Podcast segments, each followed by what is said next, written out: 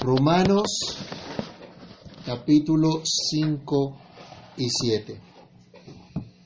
Leámoslo juntos. Porque si fuimos plantados juntamente con Él en la semejanza de su muerte, así también lo seremos en la de su resurrección. Sabiendo esto, que nuestro viejo hombre fue crucificado juntamente con Él, para que el cuerpo del pecado sea destruido, a fin de que no sirvamos más al pecado. Porque el que ha muerto ha sido justificado del pecado. Oremos.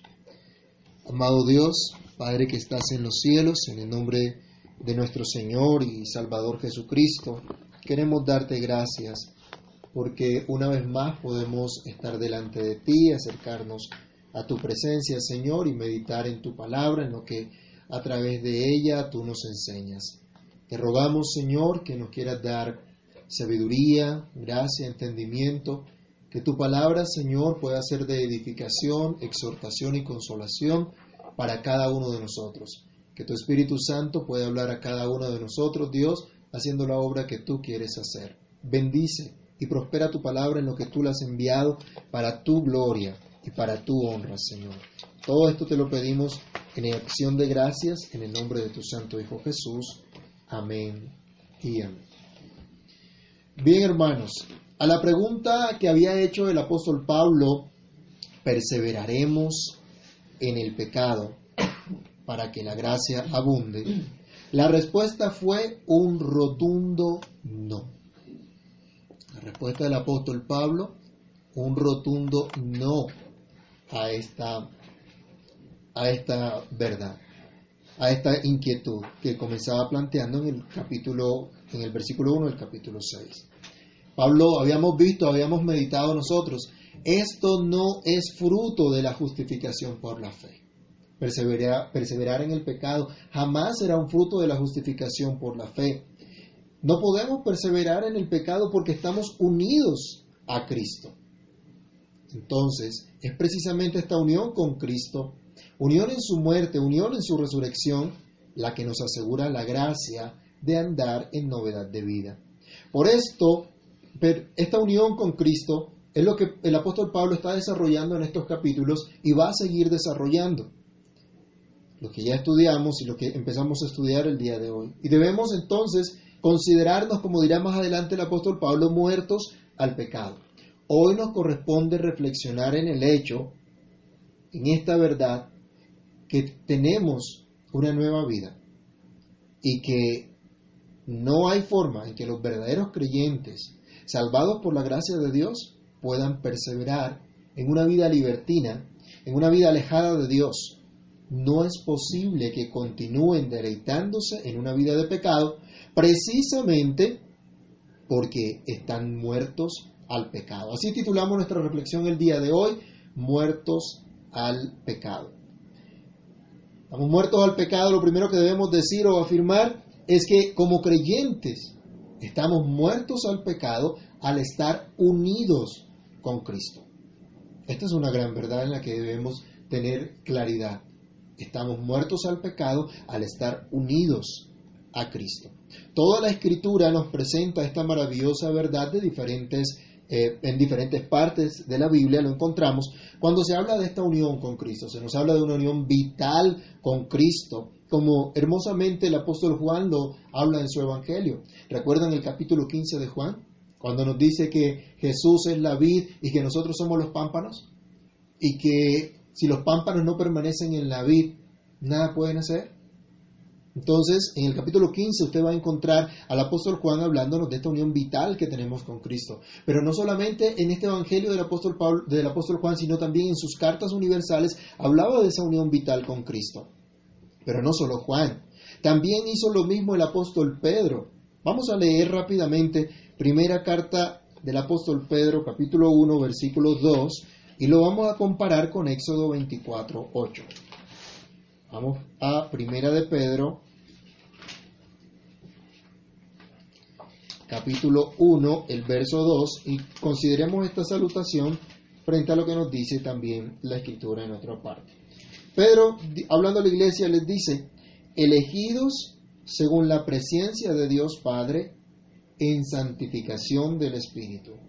Dice, para obedecer y ser rociados con qué? Con la sangre de Jesucristo. Gracia y paz a vosotros o sean multiplicadas. A la iglesia a la que el apóstol Pedro les habla, dice que eran llamados a obedecer y a ser rociados con la sangre de Cristo. Pero esto nos recuerda lo que pasó en la antigua dispensación. Vayamos a Éxodo capítulo 24, verso 8. Éxodo capítulo 24, versículo 8.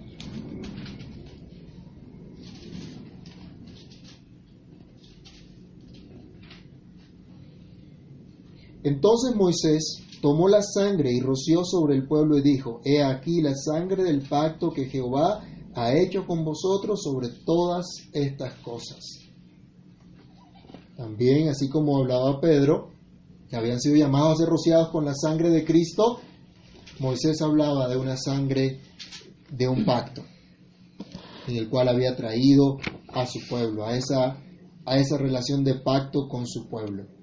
Es decir, Dios estaba allí manifestando esa unión con su pueblo. El apóstol Pedro nos habla de esa unión con, Cristo en términos de la sangre del pacto que fue rociada sobre nosotros. Ahora, estamos estudiando en Romanos, la carta de los Romanos, tanto en la carta de los Romanos como en las demás cartas del apóstol Pablo, se nota esta verdad y escribe acerca de esta maravillosa verdad. Y especialmente, él nos llama la atención sobre esta unión con Cristo y sus resultados. Es lo que vamos a mirar en todo el capítulo 6, lo que ya estamos, empezamos a, ver en el capítulo 6 de Romanos. La unión con Cristo y sus resultados. Nos dice entonces el apóstol Pablo que estamos muertos al pecado precisamente por estar unidos a Cristo. Y nos dice que estamos estrechamente unidos a Cristo. Esta expresión entonces eh, de nuestra traducción, cuando nos dice que estamos plantados juntamente con Él, habla precisamente de esa unión estrecha, de esa unión tan, tan cercana, tan profunda con Él. Ya hemos nosotros considerado que fuimos colocados, como se indica en el bautismo, en una relación de cara a nuestro Dios, unidos por completo a nuestro Señor y Salvador Jesucristo. Se nos está diciendo que participamos ahora de la muerte de Cristo precisamente al haber sido unidos a Él, puesto que Él es nuestro representante puesto que Él es nuestro sustituto, que llevó la culpa de nuestro pecado, puesto que Él es quien sufrió nuestros dolores y por cuya herida fuimos nosotros curados. Tal es nuestra unión que ahora gozamos de paz para con Dios, precisamente por medio de aquel que fue la propiciación por nuestros pecados, por medio de aquel que recibió la ira que merecían nuestros pecados, por medio de aquel que logró nuestra reconciliación con el Padre tanto como habíamos estudiado en el capítulo 5 de esta misma carta. No se trata entonces de una representación vaga o abstracta sin implicación alguna. Se trata de una representación real que nos otorga beneficios reales. Vamos a leer San Juan capítulo 14, versículo 23, por ejemplo. Juan 14, 23. Respondió Jesús y le dijo, El que me ama, mi palabra guardará. Y mi Padre le amará y vendremos a él y haremos morada con él. ¿Qué prometió el Señor Jesús? ¿Qué prometió el Señor Jesús? A los que lo aman, ¿qué va a pasar? Va a venir Él y va a ser morada con Él. El Padre va a habitar en Él.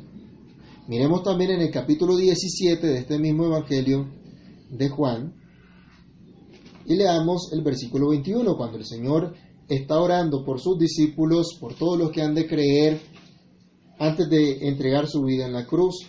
La oración de Cristo decía, para que todos sean uno, como tú, oh Padre, en mí y yo en ti.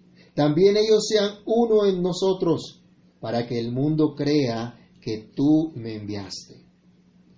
Leamos también lo que dice el apóstol Pedro en la segunda carta universal, segunda carta de Pedro,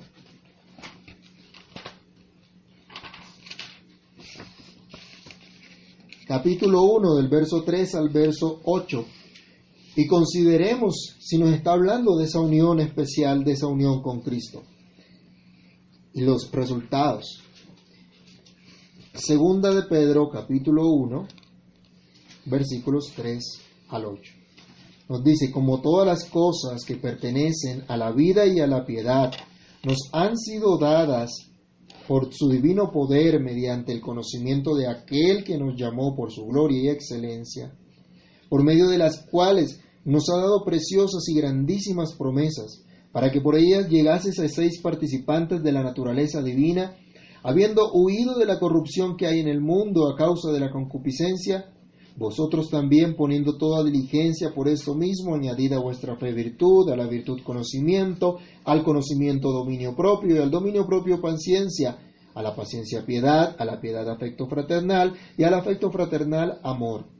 Porque si estas cosas están en vosotros y abundan, no os dejarán estar ociosos ni sin fruto en cuanto al conocimiento de nuestro Señor Jesucristo. Recuerden ustedes que la palabra conocimiento en, en la mayoría de los, de los contextos de la escritura está refiriéndose a una relación íntima, a una relación personal. Entonces, acá nos habla de ser participantes de la naturaleza divina, sin que esto quiera decir que se cumpla la tentación de Satanás diciendo que seremos iguales a Dios. Nunca vamos a ser iguales a Dios. Pero dice, estamos unidos a Él. Él nos unió a su cuerpo. Y Gálatas capítulo 2, versículo 20. Vamos a leerlo porque lo vamos a hacer referencia a él varias veces en la meditación del día de hoy. Gálatas capítulo 2, versículo 20. Algunos de pronto se lo saben de memoria. Vamos a ver qué nos dicen. Gálatas capítulo 2, el versículo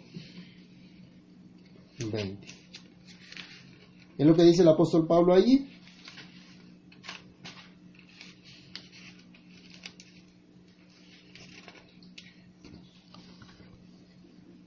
A ver, acá lo pueden leer para que escuchen los hermanos que están siguiéndonos.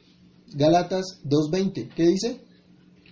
José Nicolás. Dice. Fuerte que nos... Con Cristo estoy juntamente crucificado.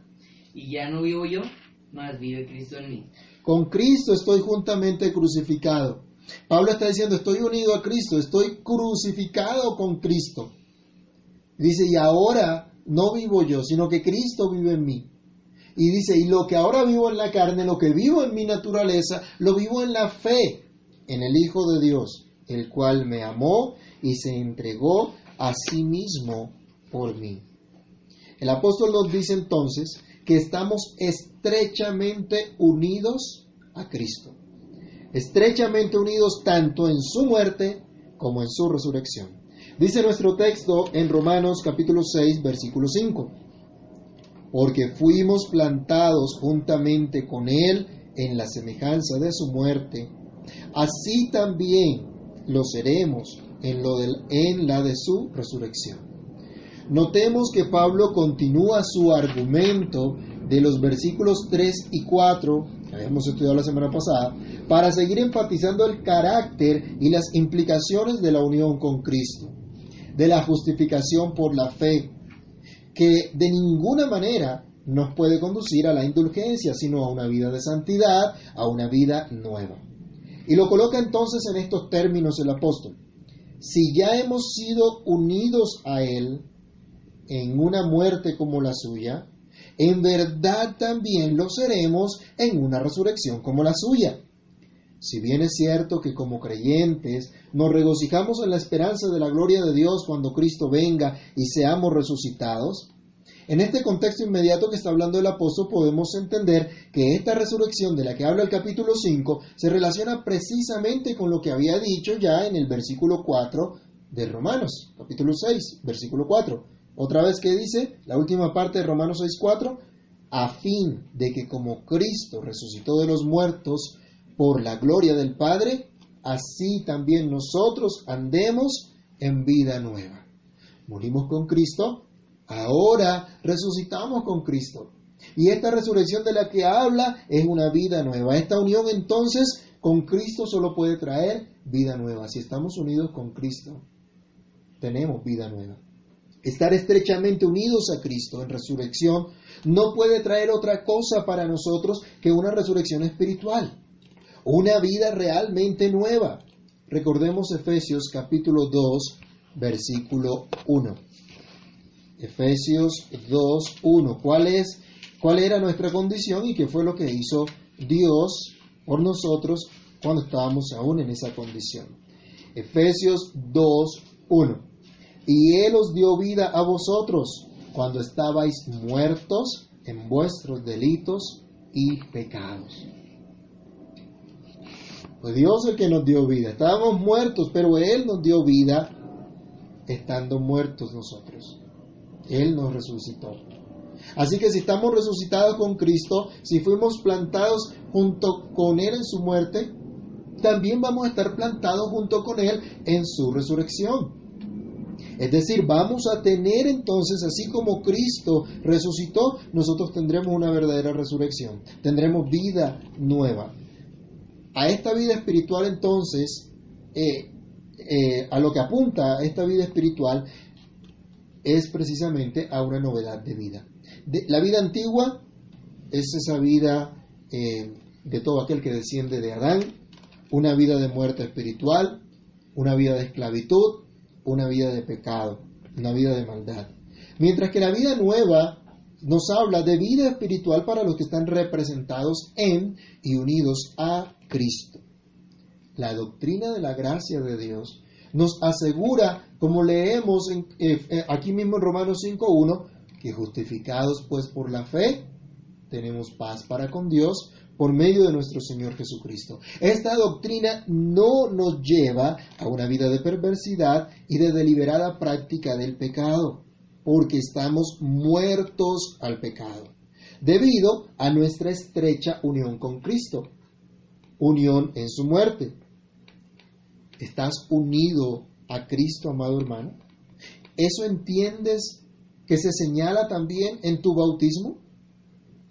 Entiende entonces que estás unido a Él, tanto en su muerte como en su resurrección, para que sepas que estás muerto al pecado y que ahora vives para Dios. Nuestra segunda reflexión en este pasaje nos dice que estamos muertos al pecado por estar crucificados con Cristo, al estar crucificados con Cristo. Esto es una ampliación, obviamente, de lo que hemos dicho hasta ahora del, estar estrechamente unidos a Cristo en su muerte, pero que detalla aún más las implicaciones de esta unión. Consideremos las palabras del apóstol Pablo en el versículo 6 de Romanos 6. Sabiendo esto, que nuestro viejo hombre fue crucificado juntamente con él para que el cuerpo del pecado sea destruido, a fin de que no sirvamos más al pecado. Romanos 6, 6. Esto lo sabe todo creyente. Así arranca el apóstol Pablo su argumento, reconociendo que cada creyente conoce esta verdad, o al menos se espera que conozca esta verdad. La audiencia del apóstol Pablo no debía estar escuchando por primera vez que su viejo hombre fue crucificado con Cristo. Ustedes tampoco, hermanos que me están escuchando, están atendiendo por primera vez esta, esta, esta verdad o han escuchado por primera vez esta verdad. Pero es triste que hoy día muchos descuiden su deber de recordar y proclamar esta enseñanza, aunque ya se conozca, para que el pueblo del Señor viva cada día de acuerdo a esta verdad. Hoy muchos quieren estar unidos a Cristo en su resurrección, antes de estar unidos en su crucifixión. No son muchos los que están dispuestos a experimentar las implicaciones de lo que expresó el apóstol Pablo en Gálatas 2.20 que ya leíamos. Con Cristo estoy juntamente qué? Crucificado. Y ya no vivo yo, mas vive Cristo en mí. Muy pocos quieren seguir la cruz de Cristo.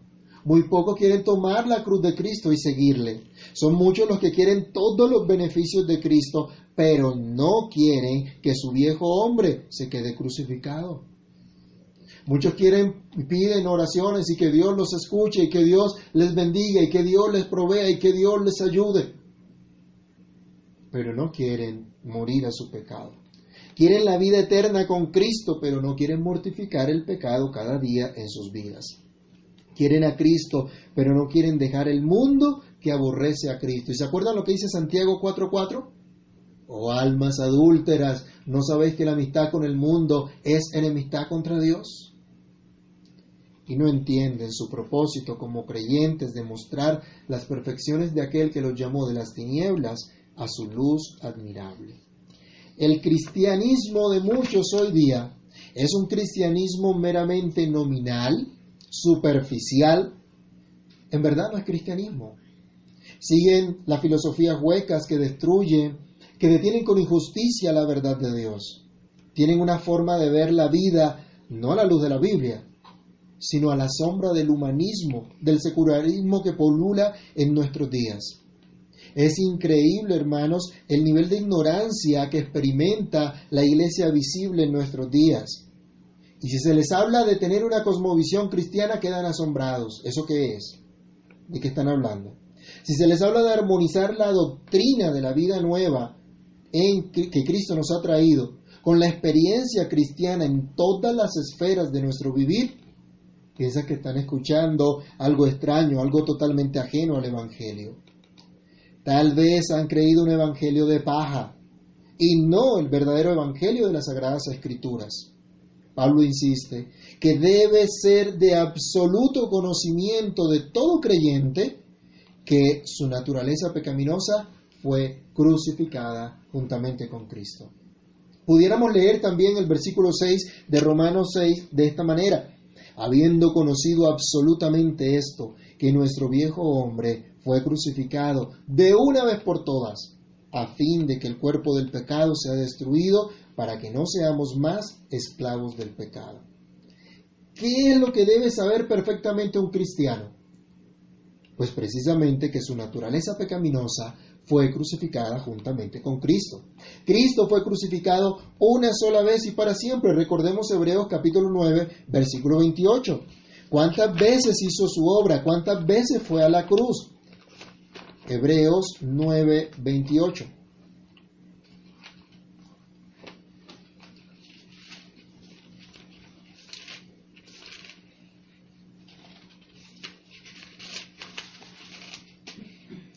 Así también Cristo fue ofrecido una sola vez para llevar los pecados de muchos y aparecerá por segunda vez sin relación con el pecado para salvar a los que le esperan.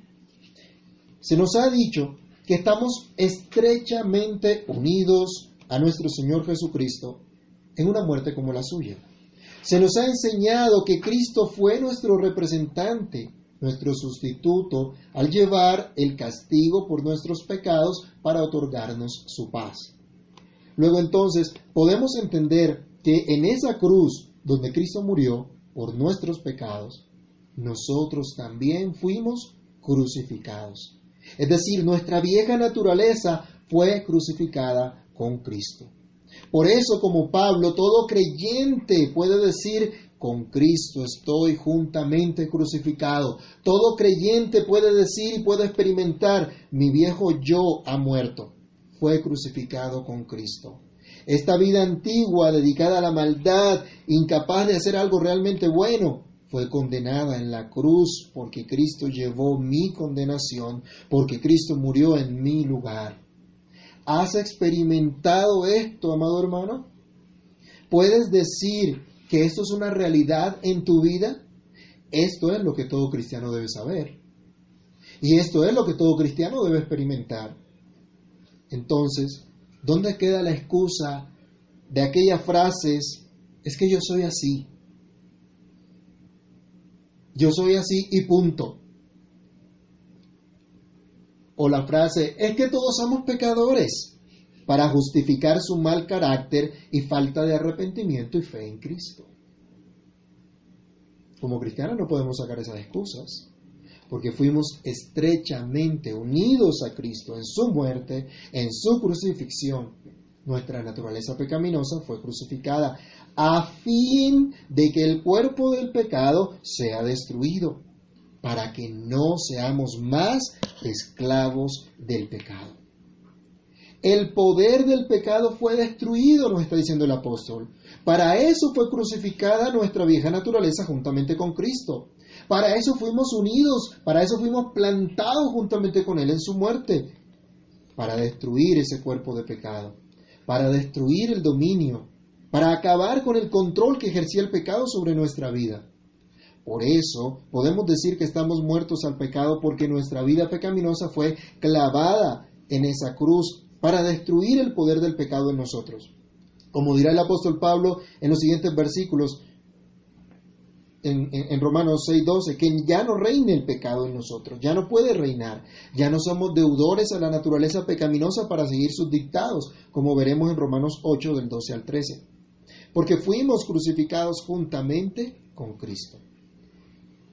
¿Seguimos luchando con el pecado? Claro que sí. ¿Toda nuestra vida? Sí, durante toda nuestra vida. De eso nos va a hablar también en el capítulo 7. Pero ya no nos domina el pecado, porque ahora vive en nosotros el Espíritu de Dios. ¿Se acuerdan? Romanos 5.12, regresemos a, aquí al capítulo anterior, perdón, Romanos 5.5, ¿qué era lo que decía Pablo? ¿Qué fue lo que hizo Dios? Romanos 5.5, y la esperanza no avergüenza, porque el amor de Dios ha sido derramado en nuestros corazones por el Espíritu Santo que nos fue dado. Dios ha dado a sus hijos su Espíritu Santo. Y por este Espíritu que Dios ha dado a los suyos, podemos pedir socorro al Señor. Podemos pedir socorro a nuestro Padre Celestial. Podemos clamar como en Romanos 8:15 veremos, Abba Padre. Podremos clamar a nuestro Dios y saber que Él nos oye. Pero también por el Espíritu Santo podemos ejercer dominio propio. Cuando, Pablo le escribe a Timoteo su segunda carta, lo está animando diciéndole, deja todo miedo, deja todo temor, porque el espíritu que Dios nos dio no es espíritu de cobardía, sino es un espíritu de poder, de amor y de dominio propio. El creyente ahora puede ejercer dominio propio gracias al Espíritu Santo que mora en él. De tal manera, hermanos, que es imposible para el creyente perseverar en la práctica del pecado. No es consistente con su propósito de vida, ya que esa vida bajo el dominio del pecado fue llevada a la cruz, donde nuestro Señor Jesucristo murió por nosotros. Esto nos lleva a nuestro tercer punto, porque estamos muertos al pecado al estar justificados del pecado. Dice el versículo 7, porque el que ha muerto ha sido, ha sido justificado del pecado. Al estar unidos a Cristo, estrechamente unidos a Él en su muerte, debemos considerar que de hecho estamos muertos nosotros mismos al pecado. Entonces, si estamos muertos juntamente con Cristo, ya hemos sido declarados inocentes del pecado. Esto es lo que ha tratado el apóstol en su carta en los capítulos precedentes, cuando nos presentó la justificación por la fe cuando nos habló de esa fe en la sangre de Cristo solamente, que por la obra de la propiciación llevada a cabo por nuestro Señor, todos nuestros pecados han sido perdonados, porque todos nuestros pecados le fueron imputados a Él para otorgarnos a nosotros su justicia. Vamos a leer rápidamente Romanos 3 del 21 al 26 y recordamos esta presentación que hizo el apóstol de la justificación por la fe. Romanos 3 del 21 al 26. Pero ahora, aparte de la ley, se ha manifestado la justicia de Dios, testificada por la ley y por los profetas, la justicia de Dios por medio de la fe en Jesucristo, para todos los que creen en Él. Porque no hay diferencia, por cuanto todos pecaron y están destituidos de la gloria de Dios, siendo justificados gratuitamente por su gracia, mediante la redención que es en Cristo Jesús a quien Dios puso como propiciación por medio de la fe en su sangre, para manifestar su justicia, a causa de haber pasado por alto en su paciencia los pecados pasados, con la mira de manifestar en este tiempo su justicia, a fin de que Él sea el justo y el que justifica al que es de la fe de Jesús. Pero en el capítulo 4, terminando él su argumento presentando a Abraham como ejemplo, en el versículo 25 también decía que Cristo, hablando de Cristo, el cual fue entregado por nuestras transgresiones y resucitado para nuestra justificación. En el capítulo anterior, que todavía hace poco terminamos, capítulo 5, versículo 18, nos decía, así que como por la transgresión de uno vino la condenación a todos los hombres, de la misma manera, por la justicia de uno vino a todos los hombres la justificación de vida. Pablo entonces nos ha mostrado esta justificación por la fe, por la obra expiatoria de Cristo, y estamos entonces unidos a Él, unidos en su, en su muerte, estamos estrechamente unidos a aquel que nos representó ante el Padre, y por esa razón, dice, somos declarados inocentes. Estamos tan unidos a Cristo que la justicia perfecta de Cristo nos fue entregada a nosotros. Que el cumplimiento de Cristo nos es contado a nosotros. Que la justicia perfecta de Cristo se nos carga a nosotros. Así como también Cristo, al estar unido a nosotros, llevó nuestros pecados en la cruz. Entonces, al tener esta unión con el Señor, podemos afirmar, en verdad estamos muertos al pecado, al estar justificados, al haber sido declarados inocentes de parte de Dios, al ser puestos lejos del dominio y de la esclavitud del pecado, esto es, al ser liberados del pecado. Cristo pagó el rescate y nos libró de esa esclavitud del pecado. Nuestra vida, afirma la Escritura, está escondida con Cristo en Dios. Fuimos unidos a su muerte, pero también a su resurrección, porque Él vive es que nosotros ahora vivimos, ya no esclavos del pecado, sino en la fe del Hijo de Dios, que nos amó y se entregó por nosotros. Esto debe saber todo creyente. Esta es una doctrina fundamental del cristianismo, la seguridad del perdón de todos nuestros pecados en base a la justicia perfecta de Cristo, al cumplimiento por parte de Cristo de absolutamente todas las exigencias de la santa ley de Dios. Por lo cual, siendo declarados inocentes por Dios, que nos otorga por la fe en su Hijo su justicia, ahora nosotros, como hijos adoptivos suyos, llenos de amor y llenos de profundo agradecimiento por lo que Él ha hecho, por lo que Él nos ha concedido, ya no encontramos deleite en vivir en una vida libertina, en vivir en el pecado, sino que decididamente combatimos el pecado en nuestra propia vida, caminando así en novedad, en vida nueva. Recordemos una vez más lo que dice Pablo en Colosenses capítulo 3, versículo 3. La carta a los Colosenses capítulo 3, verso 3.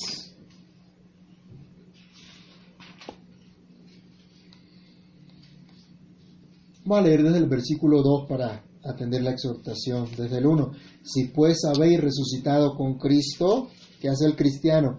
Buscar las cosas de arriba, donde está Cristo sentado a la diestra de Dios. Poned la mira en las cosas de arriba, no en las de la tierra, porque habéis muerto y vuestra vida está escondida con Cristo en Dios. El que ha muerto por estar unido a Cristo ha quedado liberado para siempre de la culpa del pecado. Esta es una muy buena noticia, hermanos. El que ha muerto ha quedado libre para siempre de la culpa del pecado. Por eso Él expresa, el que ha muerto ha sido justificado del pecado. Ya no se nos inculpa de pecado. Por todo lo visto hasta ahora, mis hermanos, es imposible entonces que un verdadero creyente que está estrechamente unido a Jesucristo persevere en el pecado para que la gracia abunde. Esto no tiene ningún sentido. El verdadero creyente ha recibido la abundante gracia de Dios, no sólo para asegurarle el perdón de absolutamente todos sus pecados, sino también para llevarlo a una vida nueva a una vida que manifieste las perfecciones de su misericordioso Señor y Salvador. El verdadero creyente, por la obra del Espíritu Santo que lo une al cuerpo de Cristo y de lo cual hemos visto se testifica en su bautismo, está estrechamente unido a su cabeza federal, a su representante ante Dios, tanto en su muerte como en su resurrección. Está en una relación de cara al Todopoderoso, para no seguir viviendo el tiempo que resta en maldad, en impiedad, sino buscando con toda diligencia y con toda dependencia del Espíritu de Dios, andar cada día en esa verdadera vida espiritual que ha recibido, que le ha sido dada, andando, como dice nuestro texto, en vida nueva, teniendo siempre claro que está muerto al pecado. Que el Señor nos permita entender y experimentar que estamos muertos al pecado. Oremos. Amado Dios y Padre que estás en los cielos, en el nombre de nuestro Señor, de nuestro Salvador Jesucristo, te damos gracias, Padre. Gracias por tu ayuda y misericordia, por tu bondad, por permitirnos, Señor, una vez más, meditar en tu palabra y, recordar esta enseñanza básica, que estamos unidos a Cristo en su muerte, en su resurrección, estamos muertos al pecado precisamente porque fuimos plantados juntamente con Él en una muerte como la suya. Señor, que entendamos, Dios, que al ser unidos a ti, nuestra esperanza es una vida nueva, una vida distinta. No una vida conforme a aquellos que no te conocen, una vida conforme a los deseos de este mundo, a las vanidades de este mundo, Señor, sino una vida que en verdad se ajuste a las perfecciones tuyas, a tu justicia, a tu santidad, a tu verdad, a tu misericordia. Señor, te imploramos que tengas misericordia de cada uno de nosotros y que abras nuestro entendimiento a tal punto que podamos recordar esta verdad, la obra que tú has hecho por nosotros, testificada en ese bautismo, Señor, del cual se nos habla que estamos unidos a ti, que fuimos unidos tanto en tu muerte como en, en tu resurrección y que por lo tanto estamos muertos al pecado y así debemos considerarnos. Muertos al pecado para que ahora tengamos una vida nueva. Por el poder tuyo, Señor, fue resucitado nuestro Salvador Jesucristo. Por el poder tuyo, Cristo está a la diestra del Padre. Por el poder tuyo, por tu propio Espíritu que has derramado nuestros corazones, también podemos nosotros experimentar una vida nueva. Señor, tú conoces nuestras luchas, nuestras dificultades, Ayúdanos para que ante esta realidad no dejemos, no echemos atrás, no perdamos de vista la realidad de que estamos unidos a Cristo también en su resurrección. Que fuimos crucificados juntamente con Él para destruir el cuerpo de pecado, para destruir nuestra naturaleza pecaminosa, para destruir nuestros hábitos pecaminosos, para ahora aprender de Cristo a vivir la vida que agrada a nuestro Dios. Socórrenos, Señor y ayúdanos y permítenos que al profundizar en este tema, tu Santo Espíritu quiera abrir cada vez más nuestro entendimiento, redarguyéndonos de pecado y volviéndonos a ti en arrepentimiento y fe. Haz tu obra, Señor, en cada uno de nosotros y permítenos meditar seriamente en esta palabra. Te lo imploramos, Señor, dando gracias en el nombre de tu Santo Hijo Jesús. Amén